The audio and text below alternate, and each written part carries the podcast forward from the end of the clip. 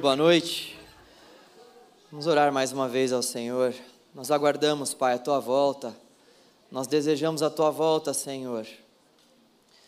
Nosso coração se alegra com a certeza de que as tuas promessas se cumprirão, cada uma das tuas palavras se cumprirão em nossas vidas, e nós nos alegramos no fato de que podemos confiar em Ti, Deus. O Senhor é digno da nossa confiança, o Senhor é digno, Pai, da nossa adoração.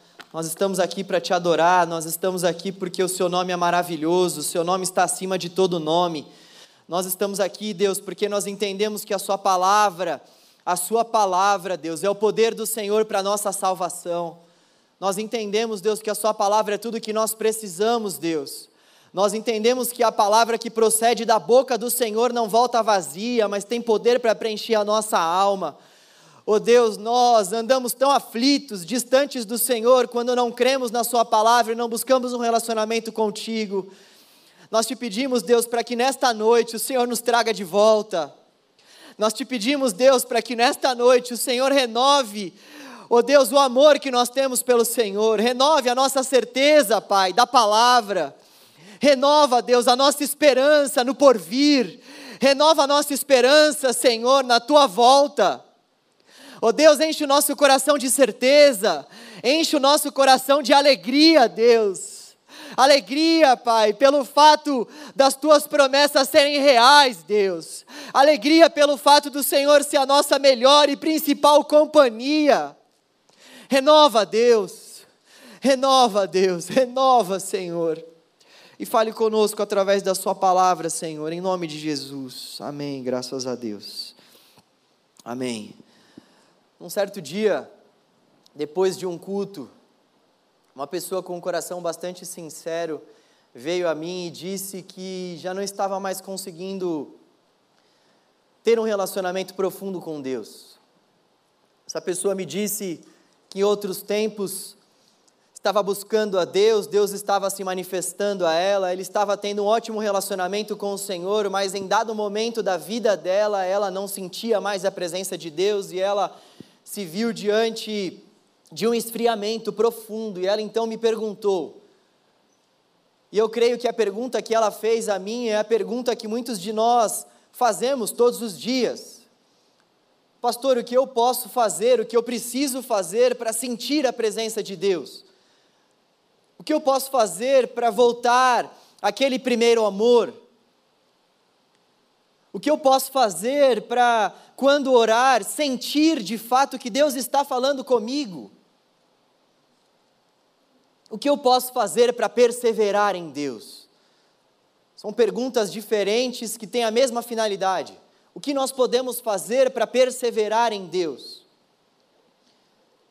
Eu queria encontrar uma resposta para essa pergunta junto com você, à luz do texto sagrado do Senhor. E para fazer isso, eu gostaria de falar sobre o livro de Hebreus. Mas antes de nós lermos um trecho do livro de Hebreus, que será motivo da nossa reflexão hoje, eu gostaria de te dar um pano de fundo acerca do contexto do livro de Hebreus. Nós não sabemos quem foi o autor do livro de Hebreus, nós sabemos que foi uma carta escrita especificamente aos hebreus, ou seja, aos judeus, a quem tinha um vasto conhecimento sobre o Antigo Testamento, sobretudo. E existe um elemento fundamental para nós entendermos essa carta, que é a data na qual essa carta foi escrita. A carta aos Hebreus foi escrita pouco antes do ano 70, e por que é importante nós termos essa compreensão de que foi um pouco antes do ano 70? Porque no próprio ano 70, diz a história, a cidade de Jerusalém foi destruída por Nero. Nós vemos que em 64 Nero incendiou a cidade de Roma e colocou a culpa nos cristãos. Lembrem-se que neste exato momento onde essa carta foi escrita, nessa data na qual essa carta foi escrita, os cristãos não gozavam de liberdade religiosa. Os cristãos estavam sob o domínio dos romanos. Então, o imperador romano daquela época, no ano 54, ou melhor, 64, perdão, ele incendeia a cidade de Roma e coloca a culpa nos cristãos. E os cristãos então passam a ser perseguidos pelo imperador. E não contente com isso, no ano 70, lembrem-se, no ano 64, a cidade é queimada e a culpa é colocada nos cristãos. No ano 70, o imperador Nero destrói o templo de Jerusalém. E é diante desse contexto que o autor aos Hebreus está escrevendo uma carta. E essa carta tem duas principais finalidades. Em primeiro lugar, essa carta foi escrita para mostrar para os leitores e para nós também, porque é texto inspirado do Senhor e nós cremos assim. Essa carta foi escrita com a finalidade primária de mostrar que Jesus é superior a tudo e a todos. E é por isso que nós vemos ao longo da carta o autor começando, por exemplo, dizendo que Jesus ele é superior aos anjos. Havia uma crença muito forte no meio dos judeus de que os anjos eram seres mais próximos de Deus, seres iluminados. Afinal de contas, nós vemos muitas aparições angelicais no Antigo Testamento. Os anjos eram visto, vistos como, esse, visto como esses seres celestiais, esses seres superiores aos seres humanos. Depois nós vemos que o autor aos Hebreus diz também que Cristo é superior a Moisés. Moisés é uma figura central no judaísmo, no Antigo Testamento. Foi para ele que Deus concedeu a lei, foi ele que libertou o povo do Egito. Moisés exerce uma figura, ele exerce de fato uma posição extremamente importante no judaísmo. E o autor faz questão de dizer que Cristo é superior não somente aos anjos, mas também a Moisés. E ele prossegue dizendo que Cristo também é o grande sumo sacerdote, muito maior do que todos e quaisquer sumos sacerdotes que já passaram ao longo do Antigo Testamento. E ele então diz que Cristo ele é superior a esses sacerdotes e sumos sacerdotes que já passaram pela história, porque ele veio para entregar o seu sangue de uma vez por todas, e não para fazer sacrifícios como aqueles sacerdotes faziam. O sumo sacerdote, por exemplo, entrava uma vez por ano no lugar santíssimo do templo e aspergia o sangue de algum animal puro sobre a arca da aliança para que o povo pudesse alcançar perdão. E Jesus, quando vem, o autor aos Hebreus faz questão de nos dizer que ele, quando vem, ele rasga esse véu que, que fazia diferenciação entre esse lugar santíssimo e os demais lugares do templo. Ele rasga esse véu e ele asperge o seu sangue de uma vez por todas.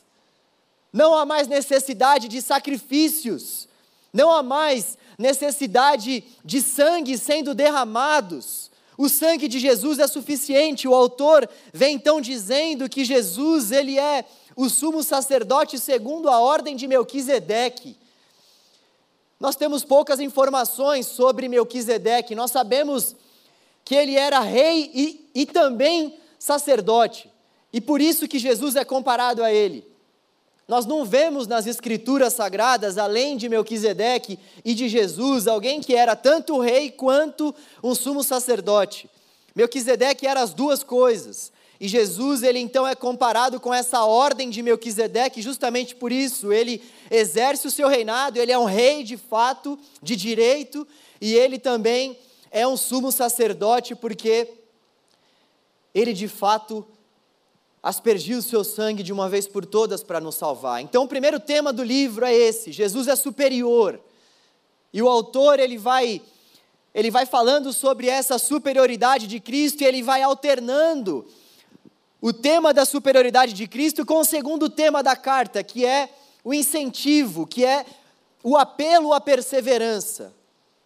O autor ele vai fazendo esse apelo por meio dos seus escritos para que os seus ouvintes perseverem, afinal de contas, como eu disse, eles estavam sendo perseguidos. Havia uma perseguição muito forte naquela época, sobretudo para que os cristãos judeus voltassem para o judaísmo. Então, eles estavam sofrendo essa pressão porque o judaísmo não estava sendo perseguido, mas o cristianismo sim. E por isso eles estavam pensando em regressar às práticas judaicas do Antigo Testamento. Por isso que o autor aos Hebreus faz constantemente questão de dizer a eles que Jesus foi o nosso sumo sacerdote, para sempre segundo a ordem de Melquisedeque. Ele é rei, ele é sumo sacerdote, não há mais sentido voltar àquelas práticas levitas. Nós temos diante de nós alguém que aspergiu o seu sangue para sempre para nos salvar, para nos purificar, para nos limpar. E o autor então faz esse apelo para que eles não voltem ao judaísmo, para que eles não voltem àquelas práticas veterotestamentárias, mas para que eles avancem, mas para que eles avancem, porque o véu foi rasgado. Esses são os dois principais temas então dessa carta. E esse tema da perseverança, ele é um tema que fica muito evidente ao longo dessa carta aos Hebreus.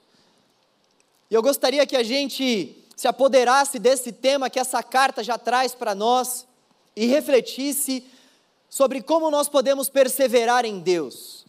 Como nós podemos perseverar em Deus? Essa carta que está falando sobre a superioridade de Cristo e também sobre a perseverança que nós devemos ter, tem lições preciosas para nós, para nós sentirmos a presença de Deus, voltarmos ao primeiro amor, ou então perseverarmos em Deus, que é a pergunta que eu vou me ater. Agora sim, por favor, abra Hebreus capítulo 10, versículo 19. Hebreus 10, 19. Tenha todo esse contexto aí na sua mente.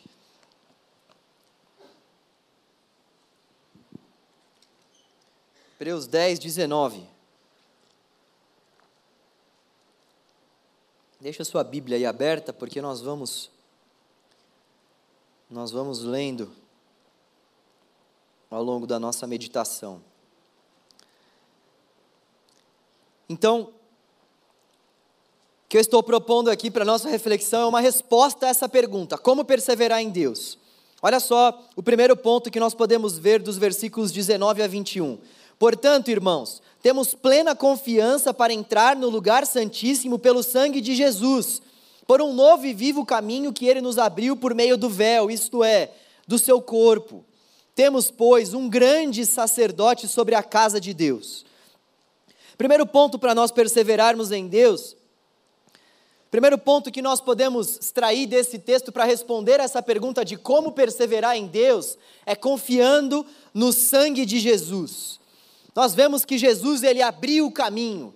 Jesus abriu um novo e vivo caminho.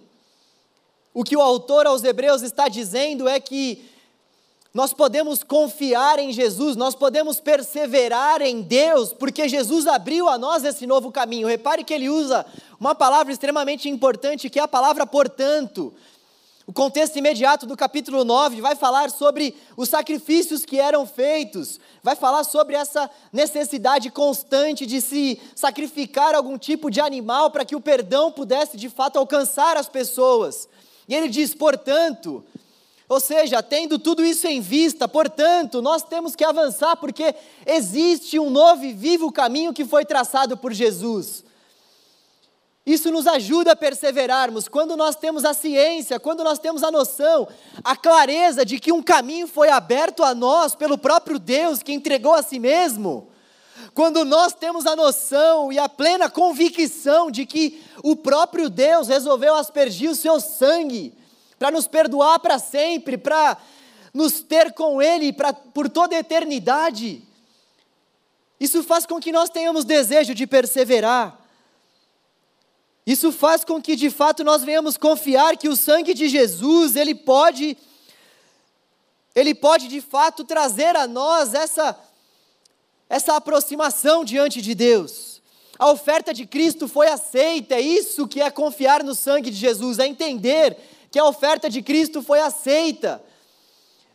E nós precisamos pensar bastante nisso, porque não existe nenhuma outra oferta que nós possamos apresentar a Deus, para que Deus aceite, se a nossa oferta não passar pela oferta de Cristo. É mais ou menos assim: imaginem que eu tenho uma bandeja aqui com uma oferta para apresentar a Deus. Se eu apresento essa oferta a Deus, sem passar pela oferta de Cristo, se eu vou com essa bandeja e apresento essa bandeja diante de Deus e falo, está aqui a minha oferta, o Senhor não aceita a minha oferta. Agora, quando eu pego essa oferta que eu trouxe nessa bandeja e falo, está aqui a minha oferta, mas eu passo pela oferta de Cristo, eu apoio a minha oferta, a oferta de Cristo, então Deus aceita a minha oferta. Não existe nenhuma outra oferta que Deus aceite por si só, sem que essa oferta passe pela oferta de Cristo. Quando nós então falamos sobre confiar no sangue de Jesus, nós estamos falando sobre confiar nessa oferta que Jesus ofereceu a Deus, nessa entrega, nesse sacrifício que ele ofereceu, entregando-se a si mesmo na cruz. E uma coisa muito importante é que, quando nós entendemos isso de fato, nós somos libertos da escravidão da lei. Existem muitas pessoas que não conseguem perseverar em Deus porque não conseguem confiar na oferta de Cristo. Então, eu o tempo todo fico achando que Deus, de fato, ele não vai aceitar a minha oferta. E não vai mesmo. Deus não vai aceitar a minha oferta por si só, só que existem muitas pessoas que pensam com a lógica da lei, que acham que de fato não podem chegar diante de Deus com a oferta de Cristo, que acham que precisam necessariamente apresentar algum tipo de oferta, no sentido de fazer algum tipo de sacrifício, no sentido de cumprir com algum tipo de rito, de cumprir com algum tipo de ordenança. Isso é lei, isso é tentar se basear isso, na verdade, é tentar se relacionar com Deus com base na lei. É como se nós estivéssemos querendo nos aproximarmos de Deus com algum animal morto nos nossos braços e dizendo para Deus assim: Deus, recebe a minha oferta, eu estou buscando um relacionamento com o Senhor, está aqui o meu sacrifício, está aqui o meu animal. O que o texto está dizendo é que não há mais necessidade desse tipo de sacrifício, porque o sangue de Jesus abriu a nós um novo e vivo caminho, e o que nós precisamos fazer é confiar nesse sangue, é confiar no poder que há nesse sangue, para que então nós venhamos confiar no sangue de Cristo, na oferta de Cristo, e venhamos ter um relacionamento com Deus mediante a oferta de Cristo. Isso é libertador. Isso é libertador. Quando nós buscamos ter um relacionamento com Deus, confiando no sangue de Jesus, aceitando a oferta de Cristo, nos baseando na oferta de Cristo, isso nos liberta da lei, isso nos liberta de termos que ser perfeitos diante de Deus para que Deus nos ouça. Existem muitas pessoas que não conseguem perseverar porque não entendem que Deus ouve essas pessoas, ainda que essas pessoas caiam. Eu conversei com outro jovem que nesses dias me disse o seguinte: Pastor, eu orava, eu buscava Deus, eu era líder de ministério, só que eu caí e eu percebi que Deus não me ouvia mais como ele ouvia antigamente. Então eu perguntei para ele: na época que você orava, que você era líder, você pecava ou não? Pecava, pastor. Eu falei: pois é, então que linha de raciocínio é essa, onde você está imaginando que Deus estava te usando no passado porque você estava fazendo coisas boas para Ele? E agora que você não está fazendo mais coisas boas para Ele, Ele te detesta, te odeia e não te usa. Nós temos essa lógica da lei muitas vezes no nosso coração. E é claro que eu não estou dizendo aqui que a graça de Deus é barata, que nós não devemos buscar ter uma vida separada para o Senhor, uma coisa não tem nada a ver com a outra. Evidentemente, nós precisamos buscar a nossa santificação sem a qual ninguém verá o Senhor, mas por outro lado, nós precisamos entender que não é pelas nossas boas obras que Deus nos aceita, que não é pelas nossas boas obras que o Senhor nos usa, não é pela nossa capacidade intelectual ou pela nossa capacidade de cumprir com algumas coisas que Deus pede para nós que Deus usa as nossas vidas.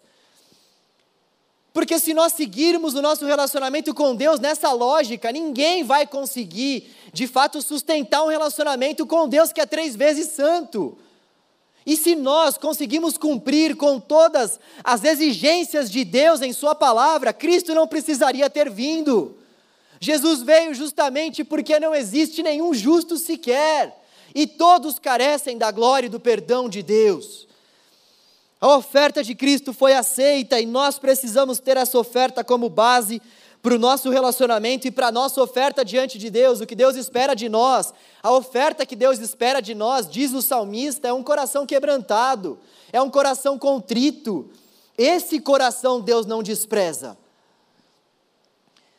E uma coisa interessante também, à luz dessa afirmação de que para perseverar nós temos que confiar no sangue de Jesus é que muitas vezes nós achamos que para perseverarmos nós precisamos de uma fé mística, nós precisamos de alguma coisa sobrenatural, nós precisamos acreditar que Deus de fato pode mover uma montanha de lugar. A gente acredita muitas vezes que para perseverar nós precisamos ter essa fé miraculosa, essa fé abundante, sendo que na verdade o que o texto está nos dizendo aqui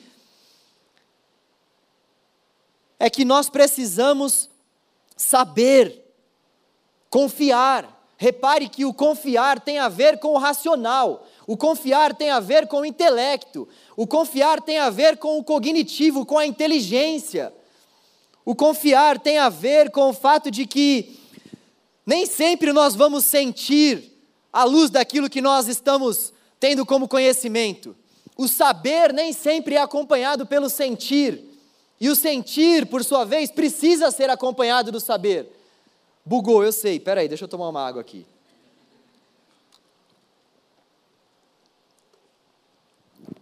Muitas vezes, nós não conseguimos perseverar em Deus porque nós estamos fazendo essa pergunta: por que, que eu não consigo sentir a presença de Deus? Na verdade, essa pergunta, teologicamente falando, ela não é tão correta assim.